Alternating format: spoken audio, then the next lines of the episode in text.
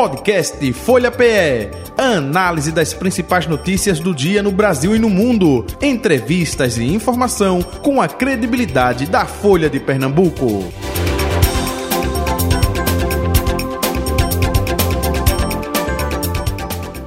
Muito bem, Folha Política, segunda parte, conforme anunciei. Estamos aqui recebendo em nosso estúdio né, da Folha FM Manuel Sátiro, ele que é do PDT, não é? Está aí é, com o nome colocado à disposição é, para concorrer às eleições desse ano também lá em Olinda. E justamente a gente vai conversar com ele sobre é, a situação de Olinda. Ele que é professor, conhece bem esse viés aí educacional, mas não somente educacional, porque daqui a pouco ele vai me ajudar, viu? Porque o currículo dele é vasto, é, já teve como secretário, vice-prefeito, enfim. Manuel Sátiro, muito bom dia, prazer recebê-lo aqui bom na dia. Rádio Folha FM, seja bem-vindo. Bom dia, Jota, bom dia aos ouvintes da Rádio Folha. Para mim é um prazer enorme estar aqui com você, com seus ouvintes, para passar um pouco da nossa existência em Olinda, da cidade de Olinda, e da política de Pernambuco como um todo, do Brasil, que a gente vem acompanhando há muitos anos. Perfeito, me ajude agora. É, eu me lembro vice-prefeito, Manuel Sátiro, é, passou por várias pastas também como secretário. Foi vereador ou não? Já foi?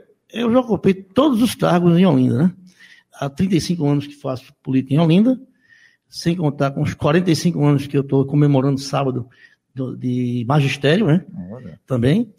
E já fui vice, é, vereador três vezes, três. uma das vezes o segundo mais votado, presidente da Câmara, secretário da Câmara, fui secretário de governo quatro anos, secretário de serviços públicos quatro anos, estive também como gerente geral de articulação política do governo do estado, na gestão de Paulo Câmara, durante sete anos, de Olinda até Itamaracá, a articulação política nesses municípios, é quem é, comandava, e estou aí no PDT, é, evidentemente, com toda essa experiência que tenho na cidade, na parte administrativa, legislativa, meu nome sendo posto com uma pré-candidatura, que no tempo certo a gente vai é, definir, a depender da, da, da, vontade do povo, né? e, consequentemente, minha também, né? porque essa história que o candidato chega aqui para dizer, não quero, se o povo quiser, eu quero, não, isso é história, todo mundo quer. Então, eu quero. Agora, não está definido porque não é o tempo. E no tempo certo, é, havendo o endosso da população, eu vou, estou disposto a enfrentar essa batalha que é grande, sei disso, mas tenho saúde, tenho uma família organizada e tenho toda a vontade de querer contribuir com toda essa experiência acumulada nesses anos e aprendendo ainda mais, porque sempre a gente está aprendendo, né, a contribuir com Olinda. Inclusive, estou bastante animado, porque daqui a 10 anos, Olinda faz 500 anos. Uhum. A cidade mais antiga do Brasil, e a gente tem que preparar a cidade para isso. Então, a gente está aí, estou à sua disposição para responder qualquer pergunta dentro daquilo que eu conheço. O, o professor Manuel Sátero, até aproveitando essa sua fala aí, né, de, olha, que, é, não, é, é, é, depender do povo, que, se o povo quiser. Eu me lembro que Eduardo Campos, quando era governador, ele dizia muito nas entrevistas assim, não, a pessoa tem que querer tem que dizer que quer. Né? Exatamente. Né? É, tem que ter, até ele falava um tema assim, brilho nos olhos. Exatamente. Manuel Sátiro está com esse brilho nos olhos, tá?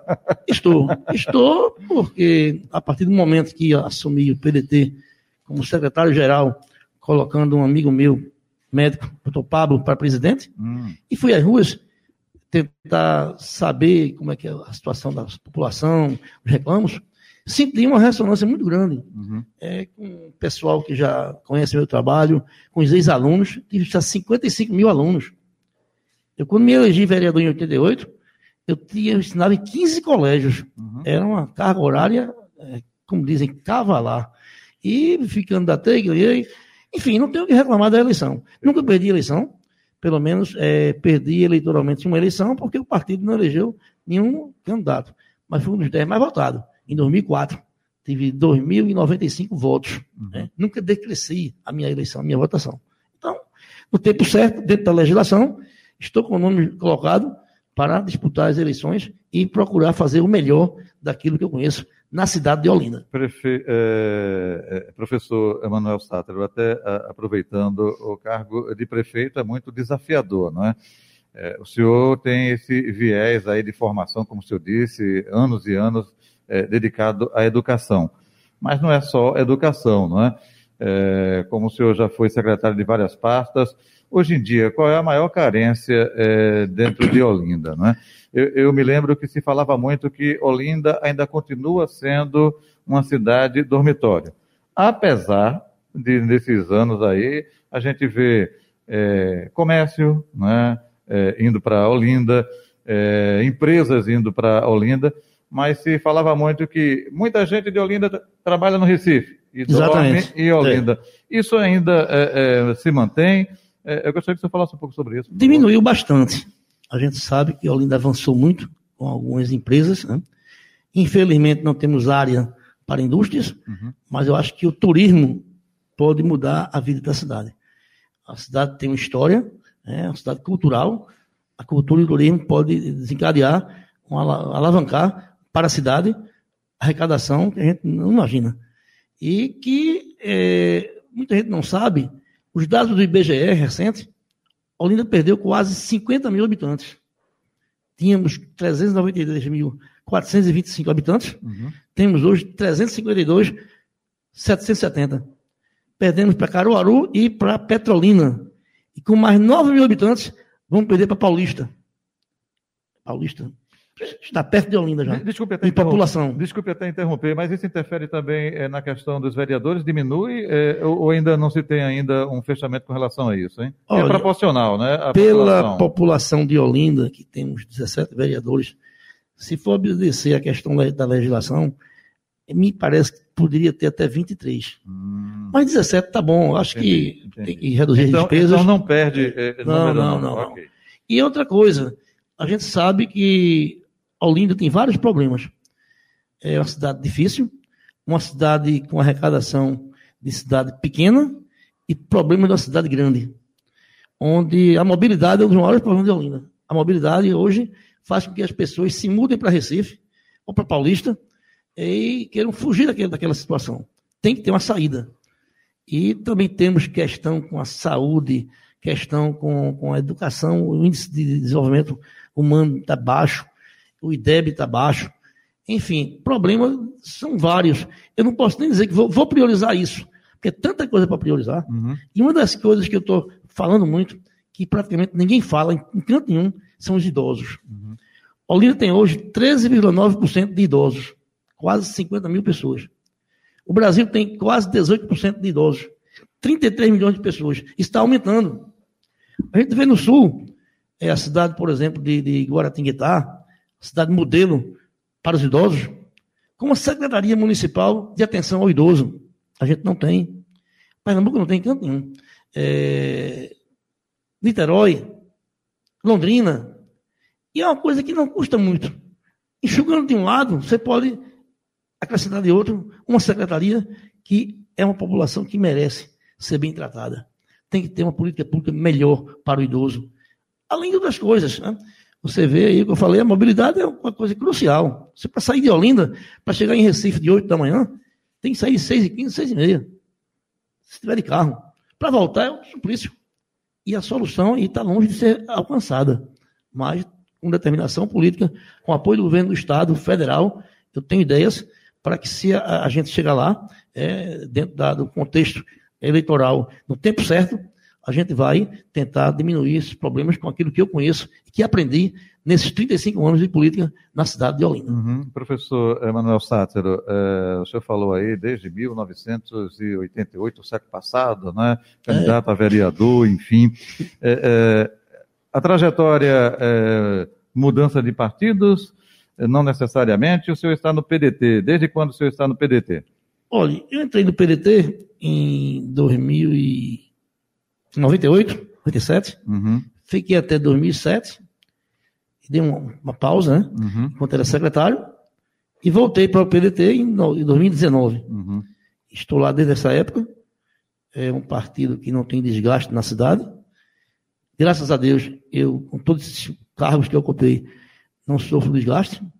Quem tem desgaste é até natural, porque já tá, teve no poder, pá. embora eu tenha sido vice-prefeito uhum. na época, fui assumir a prefeitura várias vezes, passei por essa experiência também, né? Uhum. Quem era o governo? Quem era o prefeito? No governo da doutora Jacilda. Uhum. Fui o vice-prefeito em 97 e 2000. Né?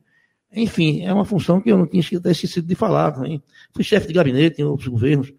Enfim, é tanta coisa que quem escuta pensa que eu tenho 100 anos, né? Mas é porque eu comecei cedo. Comecei a dar aula com 18 anos. Entrei na política com 30. Associei política com ensino. Enfim, minha vida foi sempre de trabalho. Uhum. É uma coisa que eu gosto de fazer. Até aproveitando a deixa de trabalho, opa, PDT, Partido Democrático Trabalhista. Trabalhista, eh, Leonel Brizola, enfim, nessa sua trajetória de política, hoje a gente vê eh, uma mudança, né? Eh, hoje tem redes sociais aí, antigamente você tinha que fazer o famoso corpo a corpo, ir, não é? de porta em Exatamente. porta. É, é na sua percepção, o que mudou eh, eh, nesse contexto da política e dentro do próprio PDT também, de Brizola para cá? Eu acho que Brizola deixou um grande exemplo com relação à educação, que é minha área. Uhum. A gente tem que se inspirar. Professor Darcy Ribeiro, né? Exatamente, Darcy Ribeiro. E Temos aí Cristóvão Buarque. Uhum. Enfim, a gente tem que se espelhar em quem deu certo. E até eu digo mais. Me perguntam sempre, você chega na prefeitura, vai desfazer tudo que está sendo feito? Eu digo, não. Eu tenho que ter o discernimento para demonstrar o palanque, aproveitar o que está sendo feito de bom, vai dar trabalho para achar, mas alguma coisa está sendo, e procurar usar a experiência que tenho com dado, todo um grupo de pessoas que a gente vai ter que fazer parte do governo, e procurar eh, melhorar em vários níveis. Não é só educação, não. Como eu já falei, saúde, educação, eh, eh, mobilidade, eh, atenção aos idosos, faço questão. Enfim, tentar procurar ser diferente. Diferente e principalmente desmanchar os palanques após as eleições. O grande problema é quem assume desmanchar o que está sendo feito dos outros, que foi bom, querer inovar, inventar, dizer que o outro não prestava em nada, certo? E fazer, dar a sua cara, olhando já para a próxima eleição. Eu não estou preocupado com a próxima eleição, estou preocupado com essa. Uhum. Então, se o Olindense, eu sendo candidato, no tempo certo, resolvendo, e me der a, a honra de, de governar a cidade, eu estou preocupado com o primeiro mandato. O, o, o professor, e nesse aspecto aí dessa transformação, é, é, hoje em dia as redes sociais, não é, é, é, é o caminho, é, é, é, é diferentemente do que quando o senhor começou lá em 1988, o que difere é, no contexto? Claro, política é uma só, não é? É, política é uma Enfim, só. mas o, o que difere nesse aspecto aí dessa tecnologia, é, é, de angariar apoio dessa juventude? Acho que o caminho hoje é um caminho diferente. Muita gente se baseia na rede social para se afastar do povo. Eu acho que a gente tem que usar a rede social, é importante. É, e tem também que ir para o corpo a corpo. Eu não posso chegar, usar a rede social projetando, prometendo as coisas, porque estou no Instagram, no Facebook, e me afastar daquelas pessoas que querem sentir o candidato frente a frente. Tem que ter uma equipe que possa, na rede social, fazer o meu trabalho e eu ir para a favela, ir para área carente, para a classe média, é, a palestra, o, que, o que deixou de ter hoje em dia, que é basicamente comício não tem mais, mas a rede social ajuda muito. Agora, não pode somente o candidato. Outra coisa, ser candidato, pré-candidato, só para criticar. Tem gente que só faz criticar. Eu estou evitando isso. Eu tenho que dizer, eu tenho uma grande vantagem, graças a Deus, de ter coisas, serviços prestados, que eu tenho, o tempo é pouco para eu mostrar o que fiz. Projetos fiz na época para o estudante. Em 92, eu era eh, vereador, o estudante pagava integral, passagem, cinema.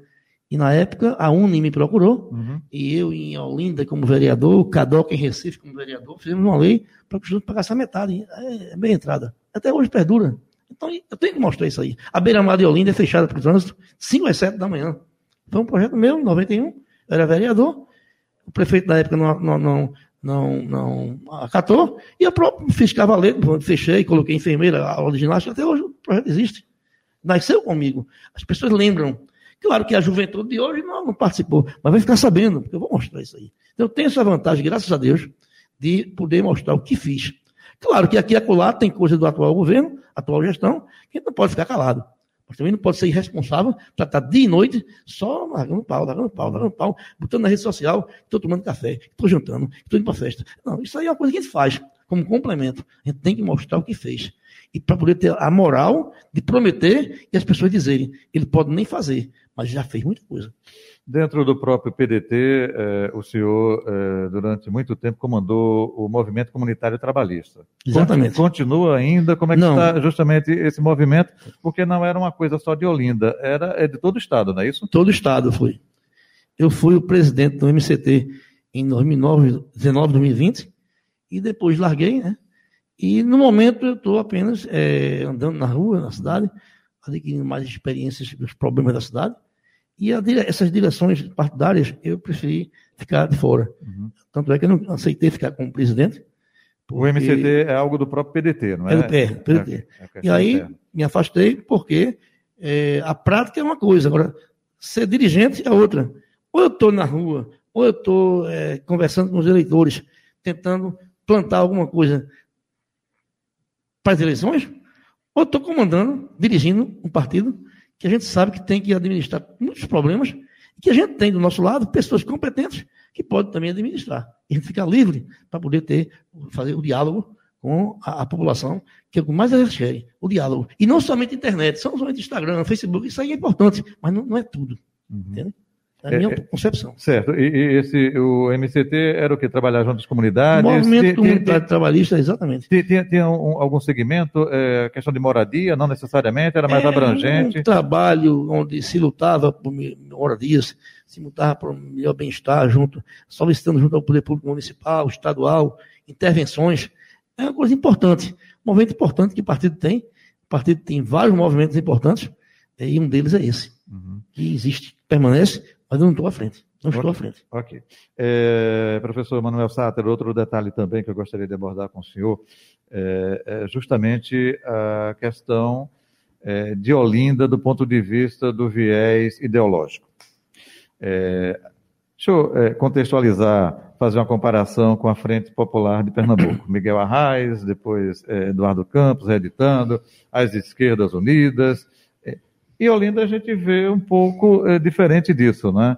É, tem o PCdoB, né, que é, tem um projeto, a gente vê o PT também se movimentando com outro projeto, o senhor do PDT, opa, estou citando só partidos aí Entendi. da ala mais Entendi. de esquerda, né? O que falta para que possa ter um consenso de união? Até fazendo um- uma comparação com o que aconteceu em 2020. O senhor eh, era do PDT, continua sendo ainda, e apoiava João Paulo, não é? ex-prefeito do Recife, que foi candidato pelo PCdoB em 2020 lá. E dentro do próprio partido, PDT, teve lá uma confusão, é até bom relembrar, envolvendo o senhor, o Guto Santa Cruz, que aí desistiram de apoiar, quer dizer, desistir não, o senhor não desistiu.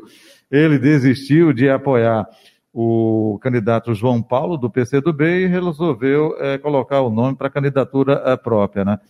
Até aproveitando, foi o que aconteceu em 2020, isso está superado ou não?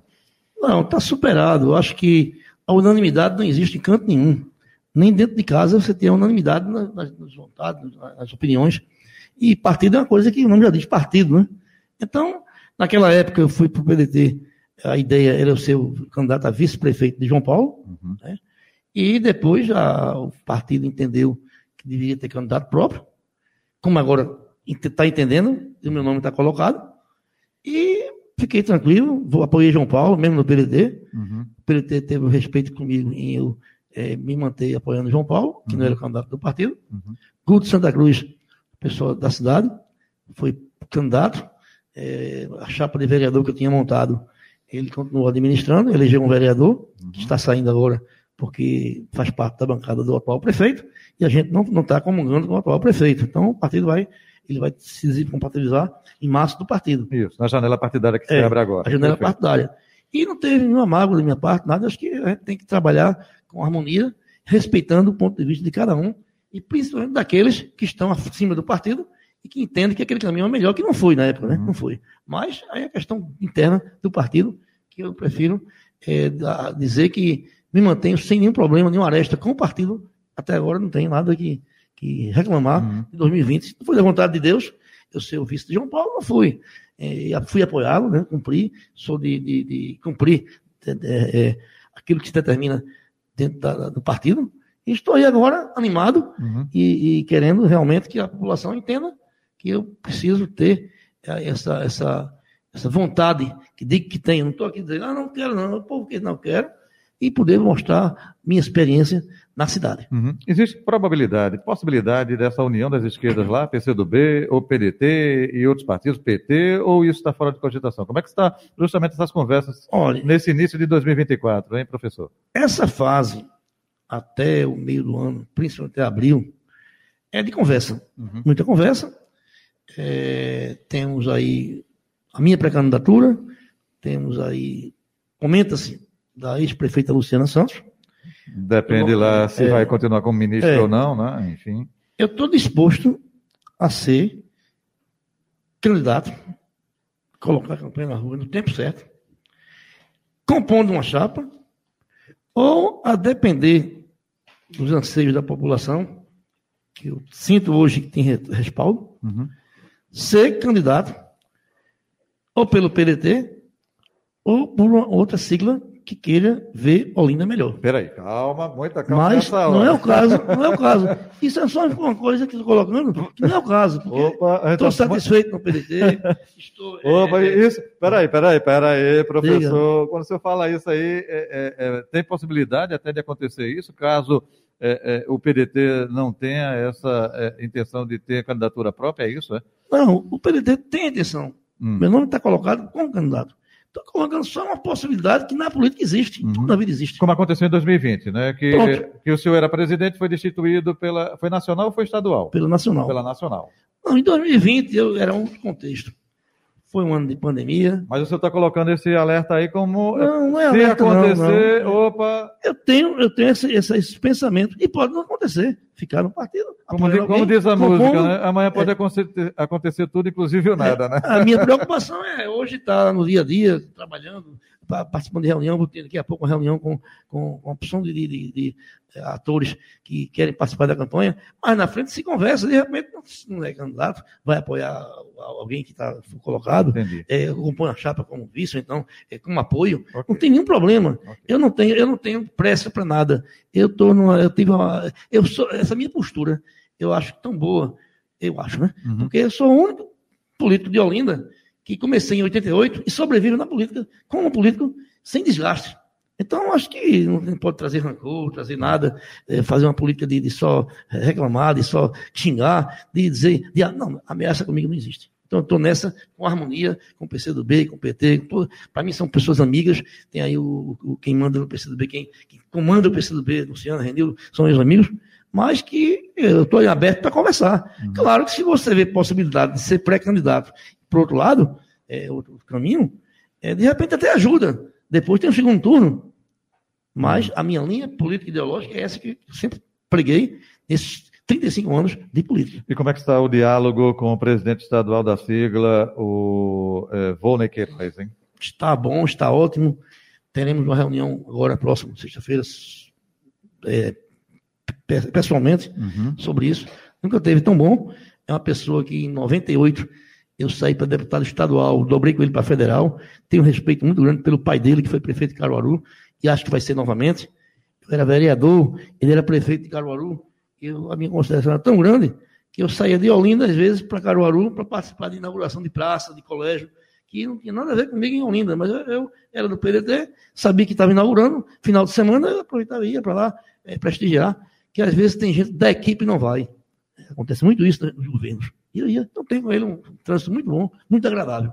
E tem carta branca justamente para é, dar seguimento a esse tem, projeto, tem. não é isso? É, no momento é, tem toda essa carta branca, daí eu ter feito em, em, em outubro a posse é, lá no, no, em Olinda, da, minha como membro do diretório, e o nome ter sido é, é, escolhido como uma possível candidatura, uhum. que a gente, ninguém é candidato agora gente está como pré-candidato, apenas trabalhando. Vendo é uma construção, né? Existe uma construção, um projeto é, e aí Uma vai... construção que passa por apoiar quem for da, da, da, do grupo de esquerda, uhum. que passa por ser candidato pelo grupo de esquerda, que passa por compor uma chapa. Então, tudo isso tem que ser trabalhado de forma competente, de forma é, é, calma, né, com a cabeça no lugar, para também não, não, fazer as coisas passando os pés pelas mãos. Uhum.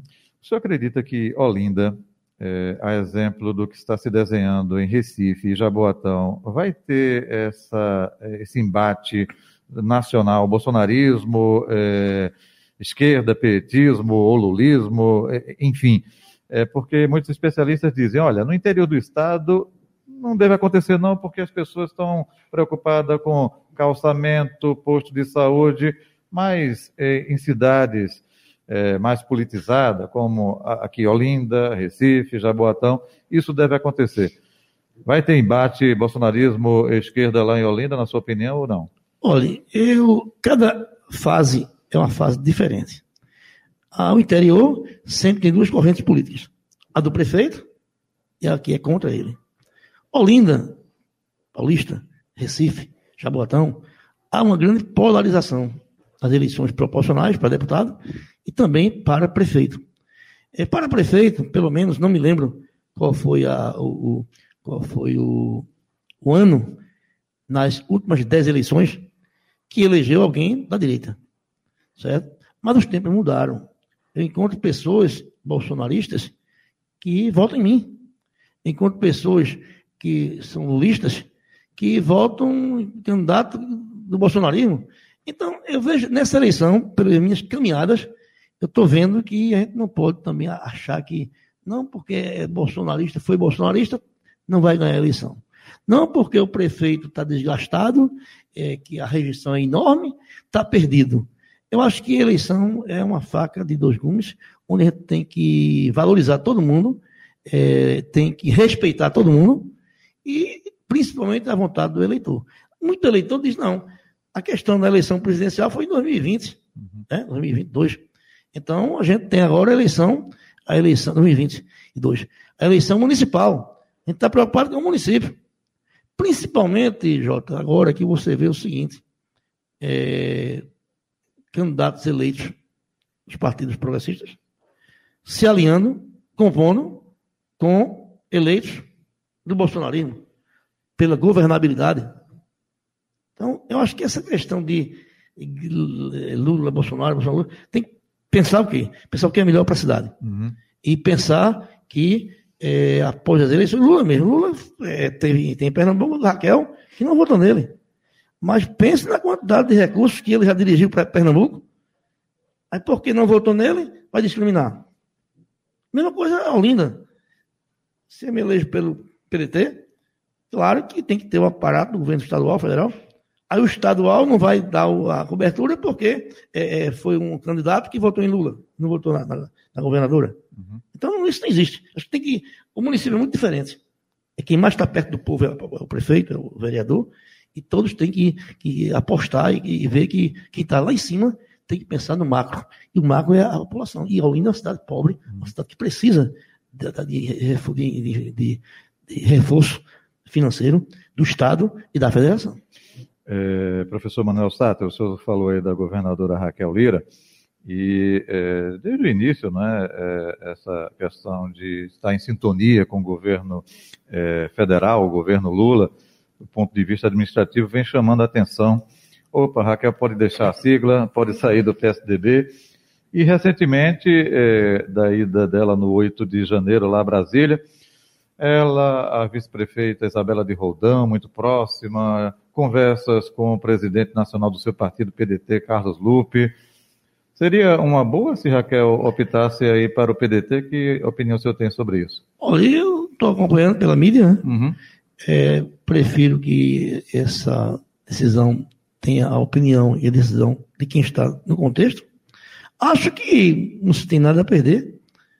É, são pessoas que têm uma educação política já formada, têm uma bagagem importante, e o que for melhor Aí seria uma conjuntura melhor para a cidade, para o Estado, e não para a pessoa física. Uhum. É, a gente tem que entender que quando entra na política, tem que pensar só na pessoa.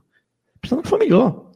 Então, se for melhor ter a confiança do eleitor para ser eleito prefeito, e amanhã o presidente Lula está lá apoiando a Olinda, de repente elege um outro que não é Lula, aí o outro se elege, vai dar as costas para a Olinda? Não é por aí.